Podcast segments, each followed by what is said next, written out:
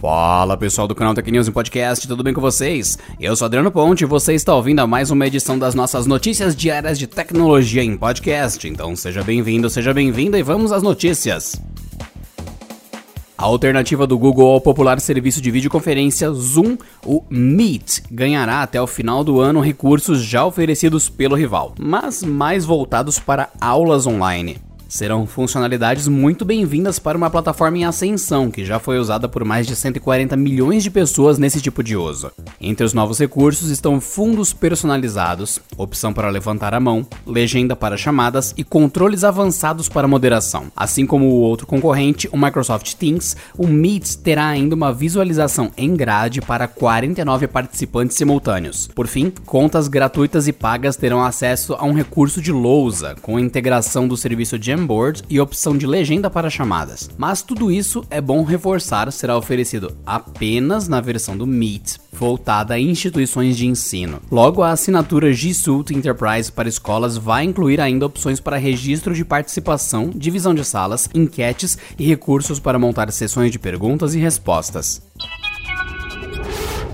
A Ubisoft afirmou na última quinta-feira que está investigando alegações de má conduta na empresa que, segundo relatos, se concentram em denúncias de assédio e abuso sexual. Em comunicado, a publisher de games afirmou, aspas, Iniciamos investigações sobre as acusações de má conduta com o apoio de consultores externos especializados. Com base nos resultados, estamos totalmente comprometidos em tomar toda e qualquer ação disciplinar apropriada. Como essas investigações estão em andamento, não podemos comentar mais. Fecha aspas. Segundo o site Polygon, a empresa não citou colaboradores específicos envolvidos.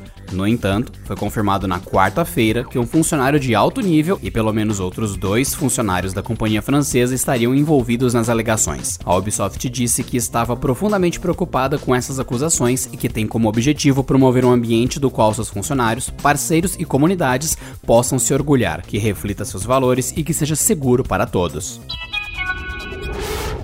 Se o uso de máscaras é cada vez mais comum nas ruas em tempos de combate à Covid-19, uma startup japonesa chamada Donut Robotics resolveu dar um passo além. Isso porque ela criou uma Smart Máscara, que pode se conectar à internet e enviar e traduzir mensagens do japonês para outros dois idiomas: inglês, espanhol, chinês, vietnamita, francês, indonésio, tailandês e coreano. Com o nome de Mask C, essa máscara inteligente é feita de um material semelhante ao plástico e seu design é semelhante aos modelos padrão. Ela se conecta via Bluetooth a um aplicativo instalado no smartphone ou tablet e pode transcrever mensagens de texto, realizar chamadas ou ampliar o volume da voz do usuário. Ela foi desenvolvida a partir de um projeto que usa uma tecnologia de interpretação de fala mapeando os músculos do rosto. A Mask C custa 40 dólares e as primeiras 5 mil unidades serão enviadas para aqueles que já realizaram a sua compra no Japão, mais precisamente a partir de setembro. O próximo alvo da empresa é vender o seu produto na China, Estados Unidos e Europa.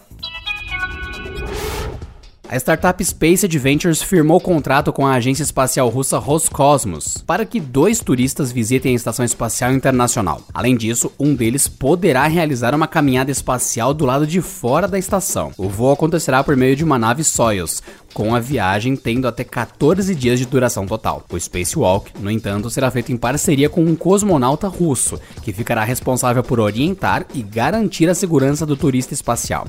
O trio ficará alojado no segmento russo da ISS. Para que a caminhada espacial dê certo, o turista felizardo precisará passar por um extenso treinamento. E claro, o preço a ser pago pelo turista que fará a caminhada espacial também será mais salgado. O site da Space Adventures informa que, abre aspas, o preço da caminhada espacial espacial dependerá do momento da missão e de outros fatores. Fecha aspas. Sem que a empresa especifique valores por enquanto. Também não foi revelada ainda a data em que esse passeio acontecerá. O Facebook anunciou em seu blog oficial um novo recurso que vai alertar o usuário de que o link de uma notícia antiga que ele está prestes a compartilhar é bem, bem velho. A nova função não tem data específica de lançamento, mas iniciativas semelhantes já foram propagadas pela rede no passado. Entre elas, um alerta de conteúdo potencialmente abusivo. No post onde faz o um anúncio da novidade, o Facebook reconheceu que o compartilhamento proposital de notícias antigas tem um peso considerável em campanhas de desinformação. Embora a rede social não vá impedir você de propagá-lo, o alerta sobre o link velho virá com um pedido para que você considere o contexto daquilo que pretende viralizar em seu perfil. Em outras palavras, o Facebook gostaria que você não usasse um link velho para compartilhar uma situação específica. Visualmente, o pop-up se apresentará ressaltando a data de publicação original de um determinado link, dando ao usuário a opção de voltar atrás ou continuar com o compartilhamento. Ou seja, pense bem antes de espalhar conteúdos antigos. E aqui vai um lembrete, pessoal. A nossa agenda de lives no perfil do canal Tech no Instagram continua e nessa sexta-feira, dia 26, a partir das 6 da tarde, falaremos sobre o que anda rolando de melhor no mundo dos games. Inclusive, a nossa primeira live sobre o tema aconteceu lá na última sexta-feira, dia 19, falou sobre o novo PlayStation e o The Last of Us Part 2. Você pode conferir o bate-papo na íntegra lá no nosso perfil do Instagram. E por hoje é só, pessoal. Nos vemos na próxima segunda-feira em mais uma edição do canal Tech News em podcast. Bom fim de semana, se cuidem e até lá. Esse episódio contou com a apresentação de Adriano Ponte, roteiro de Rui Maciel, edição de Gustavo Roque e editoria-chefe de Camila Rinaldi.